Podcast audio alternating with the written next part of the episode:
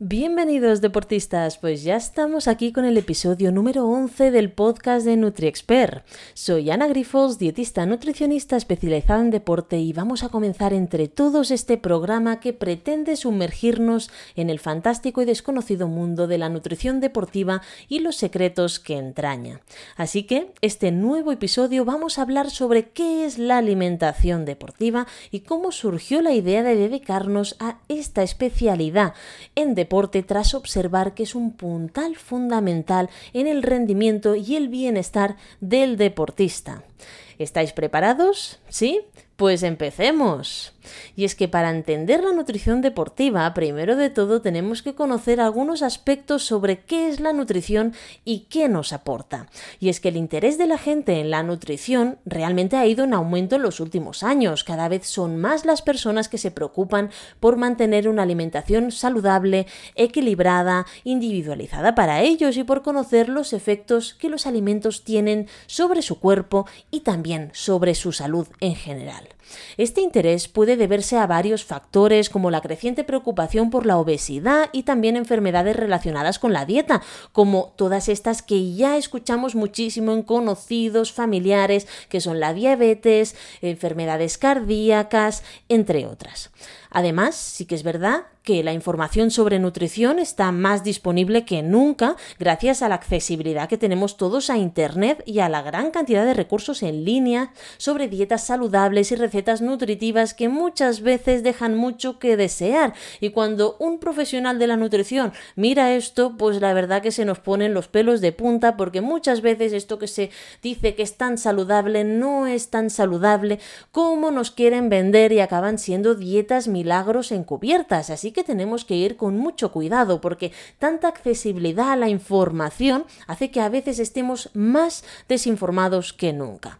También se ha observado un aumento en la conciencia sobre la sostenibilidad, sobre el impacto ambiental que supone la alimentación, lo que ha llevado a muchas personas a interesarse por una agricultura más ecológica, incluso biológica, producciones más locales, kilómetro cero y reducción del desperdicio de alimentos, cosa que está muy bien y de esta manera ayudamos al planeta a que sea mucho más sostenible para las generaciones que vienen después de nosotros. En general, el interés de las personas en la nutrición es una señal muy positiva de que cada vez hay más personas que toman conciencia y toman medidas para cuidar su salud, para cuidar el medio ambiente y que están dispuestas a aprender y hacer cambios en sus hábitos alimentarios para lograr una vida mucho mejor.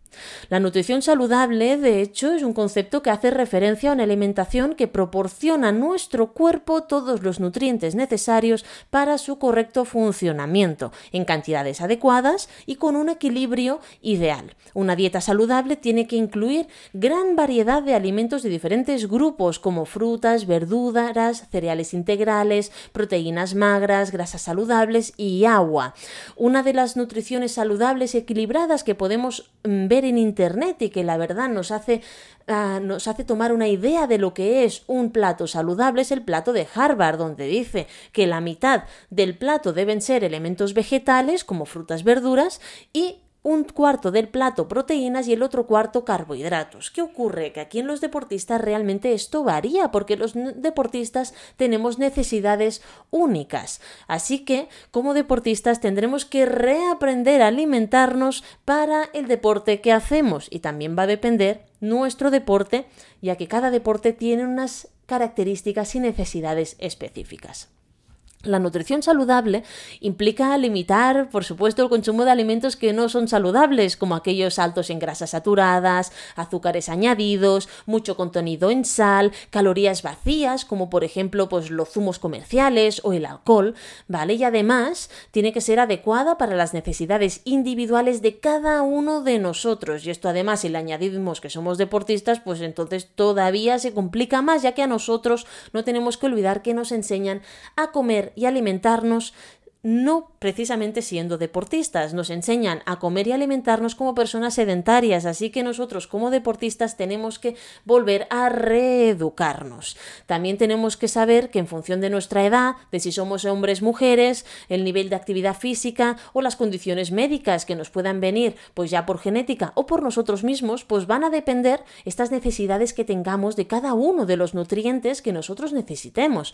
Así que realmente, por supuesto, una nutrición tiene muchísimos beneficios para la salud, como por ejemplo un menor riesgo de enfermedades crónicas, como esta diabetes, esta hipertensión arterial, estas enfermedades cardíacas, incluso se ha visto una reducción de ciertas enfermedades que dan un poquito más de miedo, ¿no? Como ciertos cánceres, pero también nos proporcionan mayor energía, una mayor concentración, mayor sensación de bienestar y en definitiva, una mejor calidad de vida. Fijémonos que en función de cómo nos alimentemos también va a depender nuestras sensaciones posteriores. O no es verdad que después de una gran comilona estamos más adormecidos y tenemos un nivel de atención mental mucho inferior que cuando tomamos comidas más ligeras. Bueno, esto no significa que no tengamos que eh, comer nunca cosas que estén, pues bueno, que tengamos que restringir, ¿no? Como estos alimentos más ricos en grasa o más ricos en azúcar pero sí decidir cuándo tomarlo y que al final sea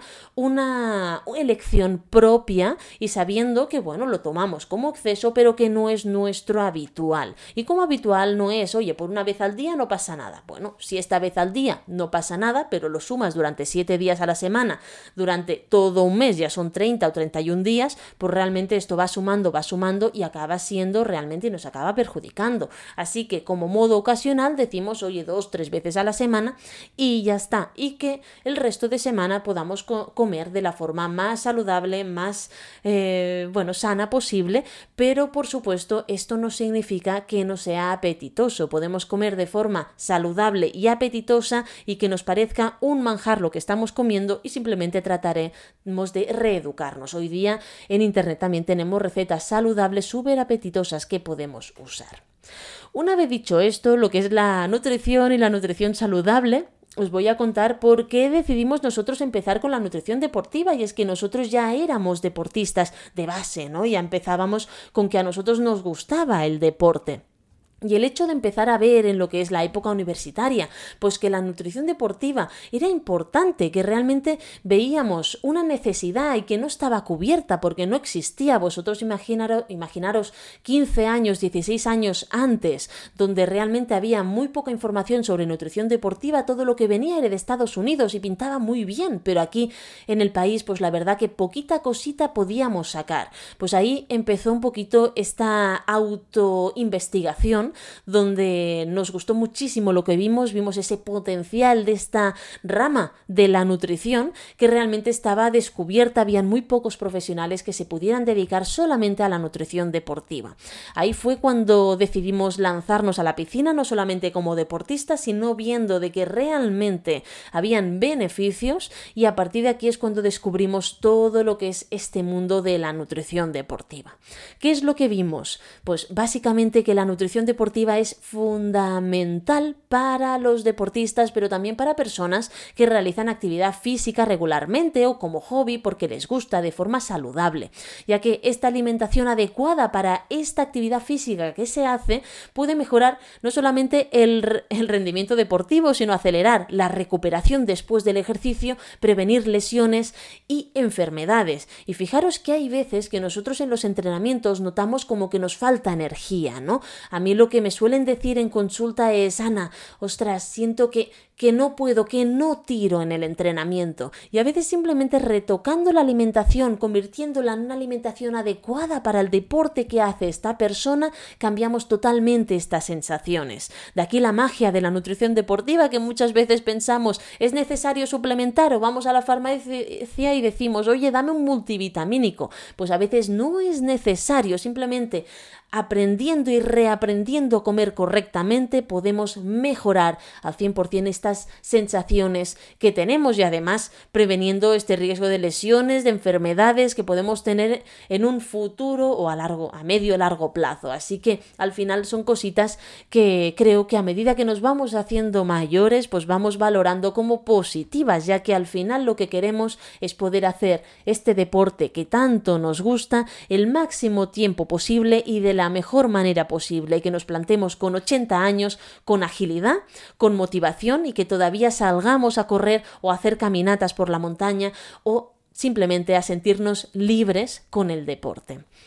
La alimentación equilibrada y adaptada a las necesidades de cada uno de nosotros, puede ayudarnos a mejorar también esta resistencia versus el deporte, esta fuerza, esta velocidad, reduciendo esta fatiga, este cansancio durante el mismo entrenamiento y además te ayuda a mantener esta masa muscular y a favorecer esta pérdida de grasa o al final, si tú ya tienes un porcentaje de masa muscular y grasa idóneo, pues mantenerla.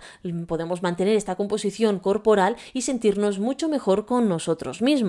Que muchas veces acabamos em, obsesionándonos un poquito, ¿no? Y queremos estar siempre cuanto más finos, mejor. Tenemos que entender que en la nutrición deportiva no se trata de estar cuanto más finos, mejor. Se trata de estar en el momento adecuado como tenemos que estar. ¿Qué significa esto? Que el peso, al igual que el porcentaje de grasa y la masa muscular, va a oscilar a lo largo del año, obviamente dentro de unos parámetros. No podemos plantarnos 10 kilos arriba, 10 kilos abajo, esto no, no sería adecuado. Pero sí que es verdad que este peso mínimo que podemos alcanzar en nuestro momento óptimo de la temporada no es recomendable que se alargue más de 3-4 semanas, porque si se alarga más podemos hacer que nuestro cuerpo caiga en una bajada de, de, defensas, incluso en una lesión. Así que tenemos que ir realmente con muchísimo más cuidado de lo que creemos. Y hay un momento de la temporada, cuando nosotros acabamos la temporada, que es indispensable subir un poquito este peso, esta masa grasa, para poder recuperar al cuerpo y a partir de la siguiente temporada, pretemporada,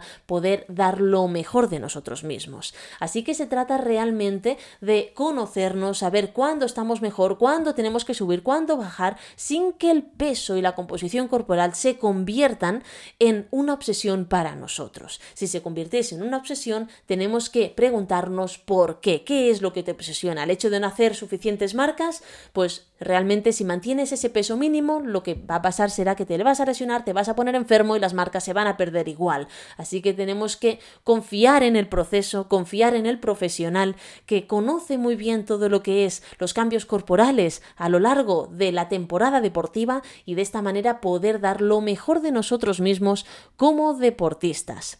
Fijémonos que una de las cosas básicas de la nutrición deportiva es precisamente esta recuperación después del ejercicio, ¿no? Igual que después de las temporadas, consumir estos alimentos, bebidas que tengan nutrientes adecuados para nosotros, para recuperarnos al 100% puede ayudarnos a reducir este dolor muscular, esta inflamación, esta fatiga y promover esta reparación y crecimiento muscular o mantenimiento muscular que tanto queremos. Fijémonos que hay veces que en las carreras simplemente el hecho de empezar una alimentación deportiva me habéis trasladado muchísimos de vosotros que vigilando la alimentación, la hidratación, conseguimos reducir el riesgo de el riesgo no, conseguimos reducir las agujetas que pueden aparecer. Aquí puede sorprendernos, ¿no? Este hecho de decir, ¿cómo es posible? Pues muy fácil, os lo voy a explicar. Nosotros conseguimos reducir las agujetas porque las agujetas no dejan de ser pequeñas roturas musculares. Si nuestro músculo no está tan rígido porque tiene una buena hidratación y una buena alimentación y por lo tanto sigue siendo flexible a lo largo de toda la competición porque no está deshidratado y está bien alimentado, estas roturas musculares se van a producir en menor medida. Así que no solamente vas a liberarte un poquito de estas agujetas post entrenamiento, post competición, sino que además vas a poder recuperarte mucho mejor y no vas a estar una semana hecho polvo sin poder moverte apenas. Así que este es solo un, ejemplo de la importancia de esta nutrición deportiva en un aspecto básico que es la recuperación. También, por supuesto, lo que he dicho, nos ayuda a prevenir lesiones, enfermedades, pero además también estas lesiones que nos dan tanto miedo a nivel muscular, estas fracturas que muchas veces se pueden producir por estrés o por no consumir los nutrientes adecuados, por olvidarnos de la importancia de las vitaminas y de los minerales, y además otras lesiones también relacionadas con el deporte, ¿no? Esto sin tener en cuenta que la alimentación también nos va a ayudar a recuperarnos bien si hemos sufrido alguna de estas fracturas o lesión muscular, porque hay alimentos que nos vayan a ayudar a recuperarnos a nivel muscular, hay otros que nos van a ayudar a recuperarnos de fracturas óseas, como por ejemplo asegurando una buena cantidad de calcio y vitamina D en nuestra alimentación, ya que el calcio se absorbe gracias a la vitamina D. Y el 90% de nosotros, de la población mediterránea, tiene déficit en vitamina D. Y si eso lo sabemos, que la vitamina D es esencial para poder captar bien este calcio que es tan importante para los huesos del deportista, ¿por qué no miramos cada año nuestros niveles de vitamina D de las en las analíticas? Vemos si necesitamos suplementar y de esta manera poder prevenir estas fracturas que podamos tener. Así que esto es ya unos deberes que os pongo a vosotros para que en la próxima analítica de sangre que os vayan a hacer, vayáis al médico y le digáis, por favor, incluyame la vitamina D, porque para vosotros deportistas es indispensable, porque no es lo mismo caerse y que tu cuerpo, que tu estructura ósea pueda soportar esa caída que caerse y como está frágil el hueso se rompa. Así que esto es algo que tenemos que tener muy muy en cuenta. Aparte, fijaros que la alimentación es básica para el sistema inmunológico. Hoy por la mañana en una conferencia que he tenido les estaba explicando a los deportistas que precisamente el sistema inmunológico a través de alimentos que sean fermentados como la kombucha, el kefir, el, el yogur, podemos aportar mayor cantidad de cepas en nuestro tracto digestivo y por lo tanto mejorar nuestro sistema inmunológico. Y es que esta será la primera barrera que tendrá nuestro cuerpo para asegurar de que no nos ponemos enfermos y que si nos ponemos enfermos sea una enfermedad que pase, pase de puntillas y no estemos dos, tres semanas todavía ahí que nos afecta el rendimiento, nos afecte a nuestros entrenamientos y acabemos realmente, pues, eh, ostras, casi casi deprimidos porque no podemos seguir con nuestro día a día deportivo. Así que para el sistema inmunológico también será básico esta alimentación deportiva.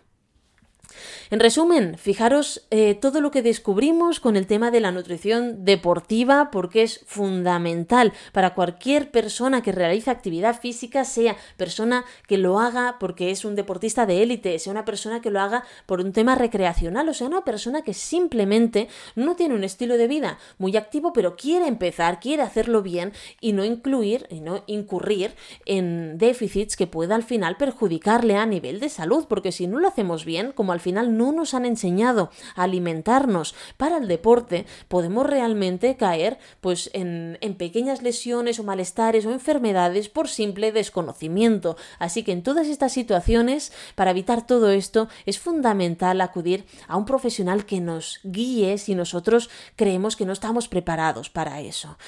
Sin embargo, una vez empezamos a ahondar todavía más en esto, ¿no? Porque hemos pasado muy de puntillas en lo que es la nutrición, en lo que es la nutrición saludable, en lo que es la alimentación para el deportista.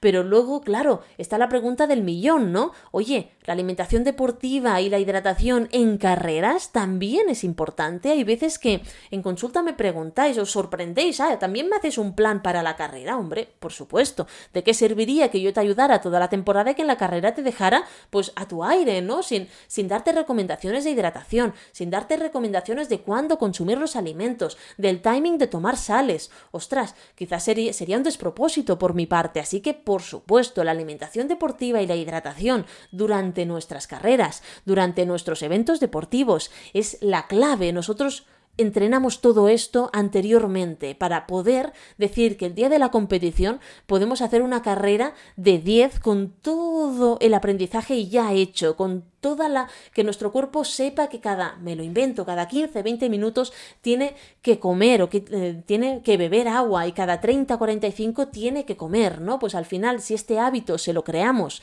durante los meses anteriores a este objetivo, pues al final tendremos ya muchísima cosa avanzada. Así que el entrenamiento deportistas no solamente es muscular, es con un entrenador, hay un entrenamiento a nivel gastrointestinal, a nivel de cómo nosotros nos alimentamos, nos hidratamos, que también se inicia juntamente con el entrenamiento que puede hacernos un entrenador para un objetivo deportivo. Y de esta manera no dejamos nada al azar.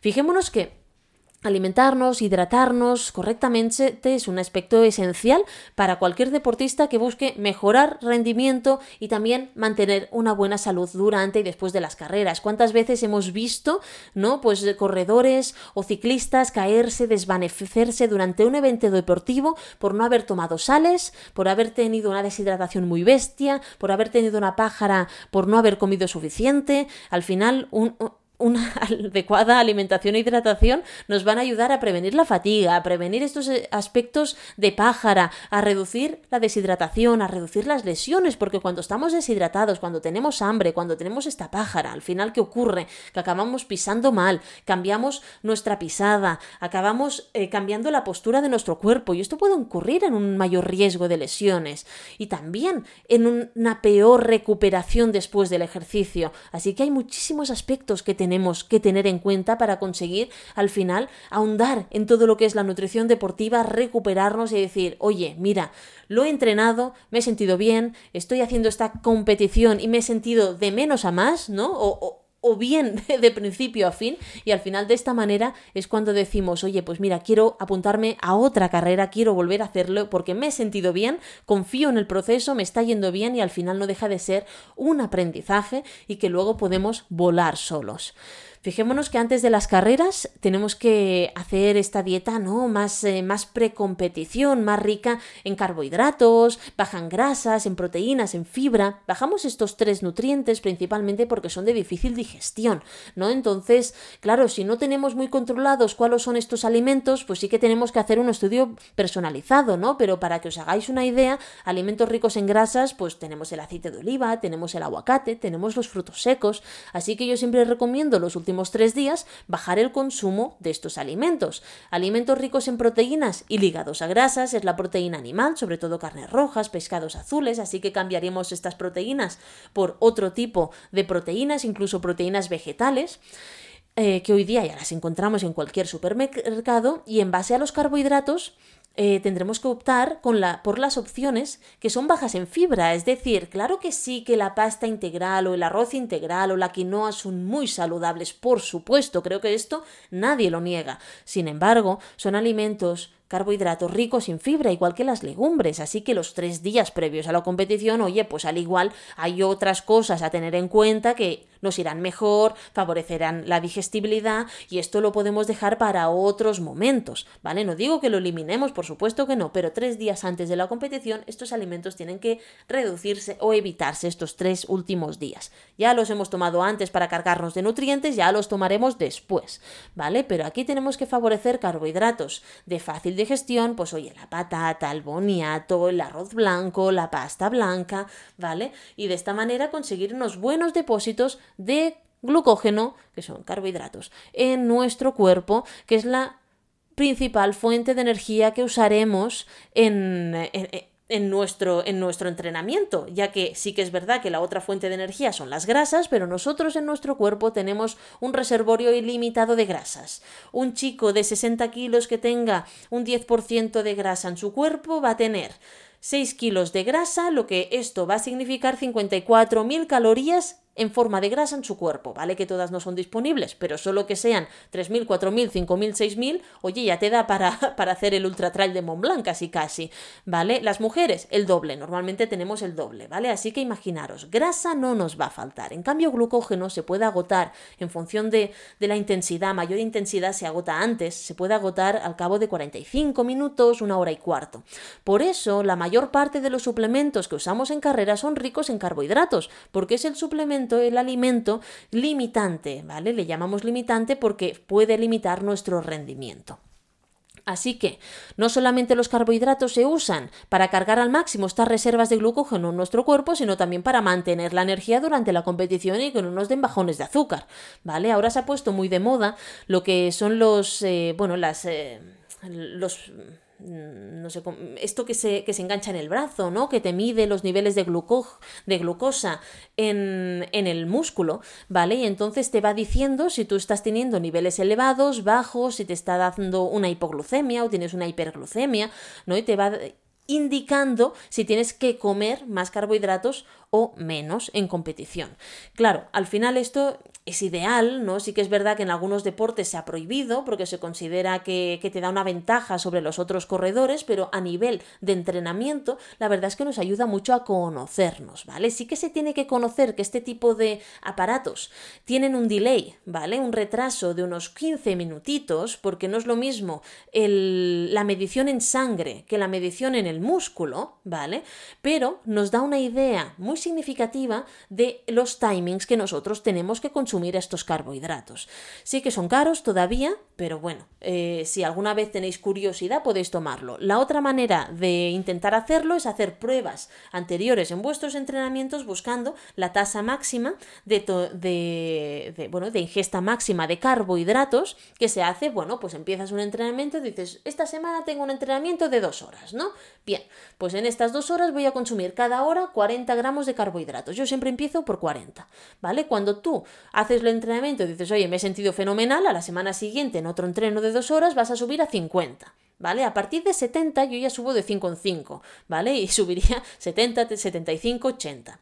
Las mujeres normalmente se me quedan a los 60, 70 gramos de carbohidrato por hora. Los hombres suelen aumentar hasta 80, pero son muy pocos los que superen esto, ¿vale? Y a veces, si no somos élite, si no vamos a las intensidades de élite, aunque nosotros seamos capaces de tolerar 120 gramos de carbohidrato por hora, a veces no es necesario tomarlo, ¿vale? Así que también tenemos que hacer, bueno, un poco de pensamiento de, oye, ¿a qué intensidad voy a ir yo, es necesario, no es necesario, quizá me siento mejor y menos pesado con un poquito menos de gramos de carbohidrato por hora, porque a mayor cantidad de carbohidrato que tomemos, mayor cantidad de bebida que tenemos que tomar. Así que son cositas que yo os voy lanzando para que veáis la importancia de la alimentación, que no es solo comer, lo el día a día, sino que hay muchas más cosas implicadas que tenemos que conocer. Al igual que la hidratación. La hidratación es crucial para mantener nuestro rendimiento deportivo, para prevenir la deshidratación. Un 2% de deshidratación, un 2%, lo hemos perdido todos. Una persona de 60 kilos, cada 600 gramos que pierda en entrenamiento o competición es un 1%. Esto significa que en una persona de 60 kilos, si pierde un kilo 200 en base a líquido, que es líquido lo que perdemos en competición, está un 2% deshidratado. Esto ya afecta en un 20% nuestro rendimiento. A partir de un 3%, que en esta persona va a ser un kilo 800, que también lo hemos perdido todos, esto va a ser ya un riesgo de aparición de calambres. A partir de aquí, todo va peor. ¿vale? Sí que hay deportistas, sobre todo los que están más acostumbrados a, correr, compiten más, hace muchos años que corren, que son capaces de tolerar este 2-3% de deshidratación, pero a partir de ahí sí que se ve una afectación muy negativa en el rendimiento. Y las personas que hemos empezado más tarde a hacer deporte tenemos que ir con cuidado, cuidar muchísimo esta deshidratación. Así que tenemos que beber agua y también bebidas deportivas, sean isotónicas o sean las hipertónicas, estas bebidas más cargadas en carbohidratos, que además te aportan no solamente el líquido, sino mayor concentración de carbohidratos que se han puesto muy de moda ahora mismo. Pero tenemos que beberlo regularmente y enseñar a nuestro cuerpo a que beba el mínimo necesario, que en mujeres puede oscilar entre 400 y 600 mililitros, en hombres puede oscilar entre 500 y un litro. ¿Por qué? Por la diferencia de masa muscular. El músculo es lo que nos deshidrata más y lo que consume más carbohidratos. Así que a mayor masa muscular, mayor hidratación, mayor consumo de carbohidratos. Por eso las mujeres siempre tomamos un poquito menos de carbohidratos y podemos beber un poquito menos. Pero los chicos, aquí tenéis este factor limitante, este factor en contra de vuestro rendimiento y tendríais que aseguraros algo más que los dos típicos bidones que tomamos, sobre todo en carreras, que los habituallamientos estén muy espaciados. Así que nada, todo esto son cositas que al final nosotros como nutricionistas deportistas nos encanta investigarlo en cada uno de vosotros y tratarlo de forma súper individualizada y esto fue uno de los motivos por los cuales decidimos centrarnos ¿no? en la nutrición deportiva, que es mucho más difícil, por supuesto. O sea, a veces cuando estoy en la universidad y les explico a mis alumnos todo lo que es la alimentación deportiva, eh, mm, creo que tres cuartas partes de los alumnos me dicen, pero esto es una locura, es muy difícil tratar esto porque es súper diferente a cada persona. Y es así, quizá es que nosotros, bueno, nos gustan los retos, nos gustan las cosas nuevas, tratarlo todo de forma muy personal, pero al final, efectivamente, la nutrición deportiva es un mundo, creo que lo habéis podido ver en este, en este podcast detallado sobre nutrición, nutrición saludable y por qué nos fuimos a la nutrición deportiva, pero al final es lo que a nosotros realmente nos apasiona. A ver, tenemos que tener en cuenta que cada uno de nosotros somos completamente únicos, tenemos necesidades únicas, no nos puede valer el plan nutricional de él o de ella para nosotros, no. ¿Por qué? Porque depende del peso, pero no solo del peso de la cantidad de grasa, de la cantidad de músculo que tenga, de la cantidad de cómo se deshidrate esta persona, de, de si es hombre, si es mujer, si es un chico en, periodo de crecimiento, si todavía eh, no ha hecho la pubertad, si es una persona ya más mayor, ¿no? Si, tiene la, si es una chica eh, que tiene la menopausia, pues oye, son diferentes cosas, la edad, el nivel de actividad física, qué deporte hace, un deporte más intenso y en determinados momentos llega a umbrales anaeróbicos, ¿no? Todo esto hace que usemos más o menos algunas vías metabólicas. Así que todo esto realmente pues es un mundo individual a descubrir muy chulo y que a nosotros nos encanta. Así que nada, realmente creo que os he hecho ya un resumen de todo esto. Tenemos que prestar atención también, por supuesto, a la calidad de estos alimentos que consumimos para nuestro día a día deportivo por un motivo principal. Los deportistas consumimos más alimentos porque quemamos más, o sea, al final necesitamos más alimentos porque consumimos más energía, ¿no? Pero ¿qué ocurre? Que si no vigilamos mucho a la calidad de los alimentos, que sean alimentos que tengan unos niveles de contaminación bajos, que no tengan demasiados metales pesados, ¿vale? Que ya sabemos que hoy día muchos productos están contaminados. Pues nosotros somos población de riesgo a contaminarnos más. ¿Por qué? Porque comemos más simplemente. Entonces la calidad de los alimentos que nos llevemos al plato será esencial, ¿vale? Entonces alimentos procesados, ricos en grasas, ricos en azúcares, oye, pueden afectar negativamente a nuestro rendimiento y nuestra salud en general y fijémonos que hay muchos alimentos precocinados, ultraprocesados, que no solamente son ricos en grasas, sino que además le ponen azúcar para que a nuestro paladar le guste. Así que tenemos que huir de estas opciones aunque nos cueste más tiempo en la cocina, pensar un poquito más en el tema alimentario, pero organizarnos un menú semanal con una lista de la compra nos puede ahorrar muchos quebraderos de cabeza e ir solamente a la compra semanal o quincenal, tenerlo todo en casa, prepararlo, incluso hacer el bad cooking para ahorrar tiempo en la cocina. Así que opciones tenemos. Lo que tenemos que hacer también es prepararnos para ellas y reeducar toda este bueno, todo este ambiente en la cocina, todo esto que hemos aprendido sobre nutrición para que a nosotros como deportistas no nos genere un estrés añadido, sino que suponga un beneficio en nuestra salud y en nuestro rendimiento, porque como explicamos muy bien en uno de nuestros podcasts, sin salud no hay rendimiento. Así que esto será lo que nosotros vamos a priorizar siempre, siempre la salud por delante para tener un buen rendimiento y que se vea reflejado luego en estas sensaciones corporales que podemos tener. Así que cada uno de vosotros sois completamente únicos, con necesidades nutricionales diferentes, no solamente en vuestra persona, sino también en vuestro ambiente familiar, por lo que hay que, hay que tratarlo individualizadamente para este control y seguimiento ideales. Así que simplemente no me voy a extender más. Eh, espero que os haya gustado y ahora sí, finalizamos este podcast sobre nuestra pasión, que es esta nutrición deportiva, lo que nos llevó a dedicarnos a, esta profesión una vez descubrimos el potencial que la alimentación y los nutrientes tenían sobre los deportistas, sobre sus sensaciones y luego sobre su rendimiento. Espero que lo hayáis disfrutado y poder veros en el próximo episodio la semana próxima. Si tenéis más dudas sobre nutrición deportiva o queréis una sesión asesoramiento individualizado, no dudéis en poneros en contacto con nosotros en info.nutriexpert.com o en nuestras redes sociales, tanto las mías, anagrifos, arroba en Instagram o en Facebook, mi nombre, Ana y en el Facebook e Instagram de NutriExpert.